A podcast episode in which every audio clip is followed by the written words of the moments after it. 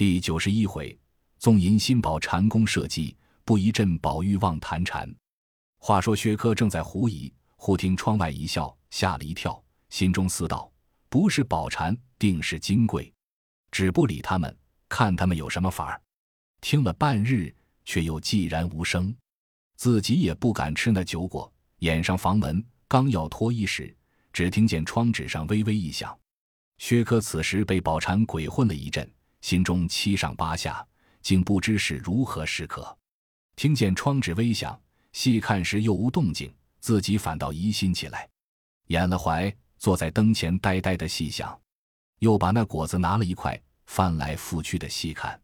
猛回头看见窗上只湿了一块，走过来去着眼看时，冷不防外面往里一吹，把薛科吓了一大跳。听得滋滋的笑声，薛科连忙把灯吹灭了，屏息而卧。只听外面一个人说道：“二爷为什么不喝酒吃果子就睡了？”这句话仍是宝蟾的语音。薛科只不做声装睡。又隔有两句话时，又听得外面似有恨声道：“天下那里有这样没造化的人？”薛科听了是宝蟾又似是金贵的语音，这才知道他们原来是这一番意思。翻来覆去，直到五更后才睡着了。刚到天明，早有人来叩门。薛科忙问是谁，外面也不答应。薛科只得起来，开了门看时，却是宝蟾，拢着头发，掩着怀，穿一件片锦边琵琶金小紧身，上面系一条松花绿半新的汗巾，下面并未穿裙，正露着石榴红撒花夹裤，一双新绣红鞋。原来宝蟾尚未梳洗，恐怕人见，赶早来取家伙。薛科见他这样打扮，便走进来，心中又是一动。只得陪笑问道：“怎么这样早就起来了？”宝蟾把脸红着，并不答言，只管把果子折在一个碟子里，端着就走。薛科见他这般，知是昨晚的缘故，心里想到：这也罢了，倒是他们恼了，索性死了心，也省得来缠。于是把心放下，换人舀水洗脸，自己打算在家里静坐两天，一则养养心神。二则出去怕人找他，原来和薛蟠好的那些人，因见薛家无人，只有薛科在那里办事，年纪又轻，便生许多觊觎之心。也有想插在里头做跑腿的，也有能做状子的，认得一二个书意的，要给他上下打点的，甚至有叫他在内趁钱的，也有造作谣言恐吓的，种种不一。薛科见了这些人，远远躲避，又不敢面辞，恐怕激出意外之变。只好藏在家中听候转详，不提。且说金贵昨夜打发宝蟾送了些酒果去探探薛克的消息，宝蟾回来将薛克的光景一一的说了。金贵见时有些不大投机，便怕白闹一场，反被宝蟾瞧不起，欲把两三句话遮饰改过口来，又可惜了这个人，心里倒没了主意，只怔怔的坐着。乃至宝蟾已知薛蟠难以回家。正欲寻个头路，因怕金贵拿他，所以不敢透露。今见金贵所为，现已开了端了，他便乐得借风使船，先弄薛科到手，不怕金贵不依，所以用言挑拨。见薛科似非无情，又不甚兜揽，一时也不敢造次。后来见薛科吹灯自睡，大觉扫兴，回来告诉金贵，看金贵有甚方法，再做道理。即见金贵怔怔的，似乎无计可施，他也只得陪金贵收拾睡了。夜里那里睡得着，翻来覆去想出一个法子来，不如明一早起来，先去取了家伙，却自己换上一两件动人的衣服，也不梳洗，越显出一番娇媚来。只看薛科的神情，自己反倒装出一番恼意，索性不理他。那薛科若有悔心，自然遗传不案，不愁不先到手。及至见了薛科，仍是昨晚这般光景，并无邪僻之意，自己只得以假为真，端了碟子回来，却故意留下酒壶，以为再来搭转之地。只见金贵问道：“你拿东西去，有人碰见吗？”宝蟾道：“没有。”二爷也没问你什么。宝蟾道：“也没有。”金贵因一夜不曾睡着，也想不出一个法子来，只得回思道：“若做此事。”别人可瞒，宝蟾如何能瞒？不如我分惠于他，他自然没有不尽心的。我又不能自去，少不得要他做脚，倒不如和他商量一个稳便主意。殷代笑说道：“你看二爷到底是个怎么样的人？”宝蟾道：“倒像个糊涂人。”金贵听了笑道：“你如何说起爷们来了？”宝蟾也笑道：“他辜负奶奶的心，我就说的他。”金贵道：“他怎么辜负我的心？你倒的说说。”宝蟾道：“奶奶给他好东西吃，他倒不吃，这不是辜负奶奶的心吗？”说着，却把眼溜着金贵一笑。金贵道。你别胡想，我给他送东西，为大爷的事不辞劳苦，我所以敬他，又怕人说瞎话，所以问你。你这些话向我说，我不懂是什么意思。宝蟾笑道：“奶奶别多心，我是跟奶奶的，还有两个心嘛。但是事情要密些，倘或声张起来，不是玩的。”金贵也觉得脸绯红了，因说道：“你这个丫头就不是个好货，想来你心里看上了。”却拿我做法子，是不是呢？宝蟾道：“只是奶奶那么想罢了，我倒是替奶奶难受。奶奶要真瞧二爷好，我倒有个主意。奶奶想，那个耗子不偷油呢，他也不过怕事情不密，大家闹出乱子来不好看。依我想，奶奶且别性急，时常在他身上不周不备的去处张罗张罗。他是个小叔子，又没娶媳妇。”奶奶就多进点心儿，和他贴个好，别人也说不出什么来。过几天他赶奶奶的情，他自然要邂逅奶奶。那时奶奶再备点东西在咱们屋里，我帮着奶奶灌醉了他，怕跑了他。他要不应，咱们索性闹起来，就说他调戏奶奶。他害怕，他自然得顺着咱们的手。他再不应，他也不是人，咱们也不至白丢了脸面。奶奶想怎么样？金贵听了这话。两拳早已红晕了，笑骂道：“小蹄子，你倒偷过多少汉子的似的？怪不得大爷在家时离不开你。”宝蟾把嘴一撇，笑说道：“罢哟，人家倒替奶奶拉纤，奶奶倒往我们说这个话里。”从此，金贵一心笼络薛科，倒无心混闹了，家中也少觉安静。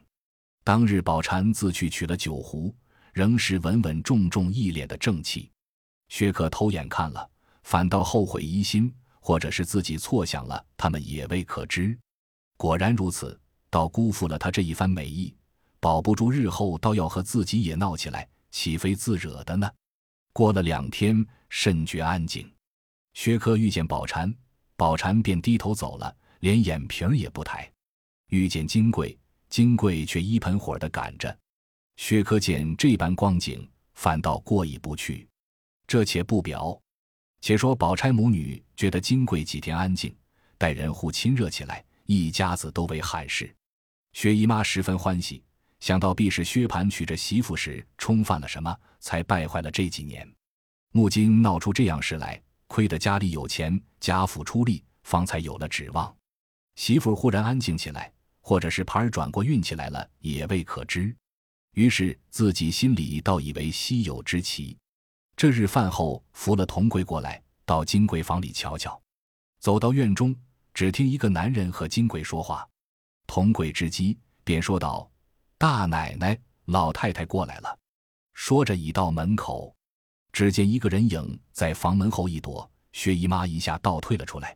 金贵道：“太太，请里头坐，没有外人，他就是我的过继兄弟，本住在屯里，不惯见人。”因没有见过太太，今儿才来，还没去请太太的安。薛姨妈道：“既是舅爷，不妨见见。”金贵叫兄弟出来，见了薛姨妈，做了一个揖，问了好。薛姨妈也问了好，坐下叙起话来。薛姨妈道：“舅爷上京几时了？”那下三道：“前月我妈没有人管家，把我过继来的，前日才进京，今日来瞧姐姐。”薛姨妈看那人不尴尬，于是略坐坐，便起身道：“舅爷坐着吧。”回头向金贵道：“舅爷头上莫下的来，留在咱们这里吃了饭再去吧。”金贵答应着，薛姨妈自去了。金贵见婆婆去了，便向下三道：“你坐着，今日可是过了明路的了，省得我们二爷查考你。我今日还叫你买些东西，只别叫众人看见。”下三道。这个交给我就完了。你要什么？只要有钱，我就买得来。”金贵道：“且别说嘴，你买上了，当我可不收。”说着，二人又笑了一回。然后金贵陪夏三吃了晚饭，又告诉他买的东西，又嘱咐一回，下三次去。从此下三往来不绝。虽有个年老的门上人，知是舅爷，也不常回。从此生出无限风波。这是后话不表。一日，薛蟠有信寄回，薛姨妈打开叫宝钗看时，上写：“男在县里也不受苦，母亲放心。但昨日县里书办说府里已经准降，想是我们的情到了。岂知府里降上去，道里反驳下来。亏得县里主文相公好。”即刻做了回文顶上去了，那道理却把知县深斥。现在道理要亲提，若一上去又要吃苦，必是道理没有托到。母亲见字，快快托人求道爷去，还叫兄弟快来，不然就要解道。银子短不得，火速火速。薛姨妈听了，又哭了一场，自不必说。薛克一面劝慰，一面说道：“事不宜迟。”薛姨妈没法，只得叫薛科到县照料，命人即便收拾行李，兑了银子。家人李祥本在那里照应的，薛科又同了一个当中伙计连夜启程。那时手忙脚乱，虽有下人办理，宝钗又恐他们思想不到，亲来帮着，直闹至四更才歇。到底富家女子娇养惯的，心上又急又劳苦了一会，晚上就发烧。到了明日，汤水都吃不下。婴儿去回了薛姨妈，薛姨妈急来看时，只见宝钗满面通红，身如凡灼，话都不说。薛姨妈慌了手脚，便哭得死去活来。宝琴扶着劝薛姨妈，秋玲也泪如泉涌，只管叫着。宝钗不能说话，手也不能摇动，眼干鼻塞，叫人请医调治，渐渐苏醒回来。薛姨妈等大家略略放心。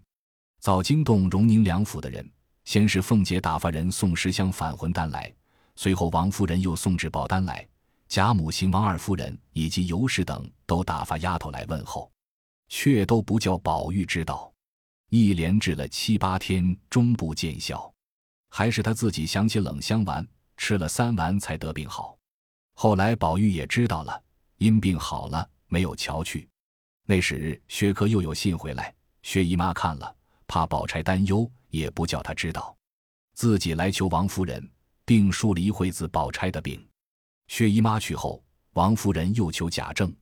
贾政道：“此事上头可托，底下难托，必须打点才好。”王夫人又提起宝钗的事来，因说道：“这孩子也苦了，既是我家的人了，也该早些娶了过来才是，别叫他糟蹋坏了身子。”贾政道：“我也是这么想。”但是他家乱忙，况且如今到了冬底，已经年近岁逼，不无各自要料理些家务。今冬且放了定，明春再过礼。过了老太太的生日，就定日子娶。你把这番话先告诉薛姨太太。王夫人答应了。到了次日，王夫人将贾政的话向薛姨妈述了。薛姨妈想着也是。到了饭后，王夫人陪着来到贾母房中，大家让了座。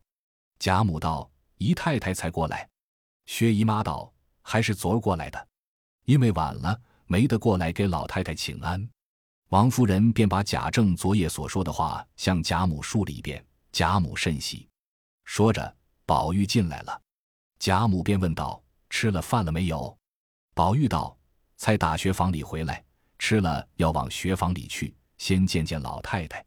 又听见说姨妈来了，过来给姨妈请请安。”因问宝姐姐可大好了，薛姨妈笑道：“好了。”原来方才大家正说着，见宝玉进来，都刹住了。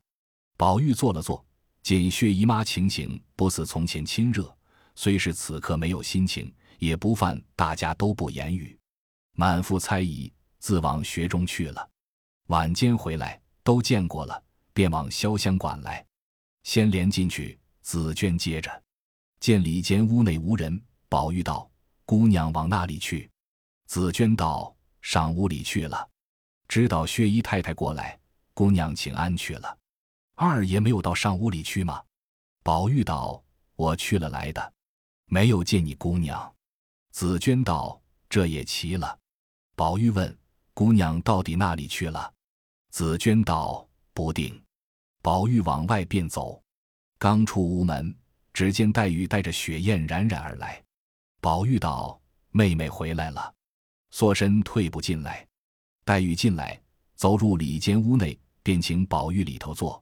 紫娟拿了一件外罩换上，然后坐下，问道：“你上去看见姨妈没有？”宝玉道：“见过了。”黛玉道：“姨妈说起我没有。”宝玉道：“不但没有说起你，连见了我也不像先时亲热。今日我问起宝姐姐病来，她不过笑了一笑，并不大言。难道怪我这两天没有去瞧她吗？”黛玉笑了一笑，道：“你去瞧过没有？”宝玉道：“头几天不知道，这两天知道了，也没有去。”黛玉道：“可不是。”宝玉道：“老太太不叫我去，太太也不叫我去，老爷又不叫我去，我如何敢去？若是像从前这扇小门走得通的时候，要我一天瞧他十趟也不难。如今把门堵了，要打前头过去，自然不便了。”黛玉道：“他那里知道这个缘故？”宝玉道：“宝姐姐为人是最体谅我的。”黛玉道：“你不要自己打错了主意。若论宝姐姐，更不体谅。又不是姨妈病，是宝姐姐病。向来在园中作诗、赏花、饮酒，何等热闹！如今隔开了，你看见他家里有事了，他病到那步田地，你像没事人一般，他怎么不恼呢？”宝玉道。这样，难道宝姐姐便不知我好了不成？黛玉道：“他和你好不好，我却不知。我也不过是照理而论。”宝玉听了，瞪着眼呆了半晌。黛玉看见宝玉这样光景，也不睬他，只是自己叫人添了香，又翻出书来细看了一会。只见宝玉把眉一皱，把脚一跺，道：“我想这个人生他做什么？天地间没有了我，倒也干净。”黛玉道。原是有了我，便有了人；有了人，便有无数的烦恼，生出来恐怖颠倒梦想，更有许多缠爱。才刚我说的都是玩话，你不过是看见姨妈没精打采，如何便移到宝姐姐身上去？姨妈过来原为她的官司事情，心绪不宁，那里还来应酬你？都是你自己心上胡思乱想，钻入魔道里去了。宝玉豁然开朗，笑道：“很是，很是。”你的性灵比我竟强远了，怨不得前年我生气的时候，你和我说过几句禅语，我实在对不上来。我虽丈六金身，还借你一经所化。黛玉乘此机会说道：“我便问你一句话，你如何回答？”宝玉盘着腿，合着手，闭着眼，撅着嘴道：“讲来。”黛玉道：“宝姐姐和你好，你怎么样？宝姐姐不和你好，你怎么样？”宝姐姐前儿和你好，如今不和你好，你怎么样？今儿和你好，后来不和你好，你怎么样？你和他好，他偏不和你好，你怎么样？你不和他好，他偏要和你好，你怎么样？宝玉呆了半晌，忽然大笑道：“任凭弱水三千，我只取一瓢饮。”黛玉道：“瓢之飘水奈何？”宝玉道：“非瓢飘水，水自流；瓢自飘耳。”黛玉道。谁指诸尘奈何？宝玉道：“禅心已作沾泥絮，莫向春风舞鹧鸪。”黛玉道：“禅门第一戒是不打诳语的。”宝玉道：“有如三宝。”黛玉低头不语。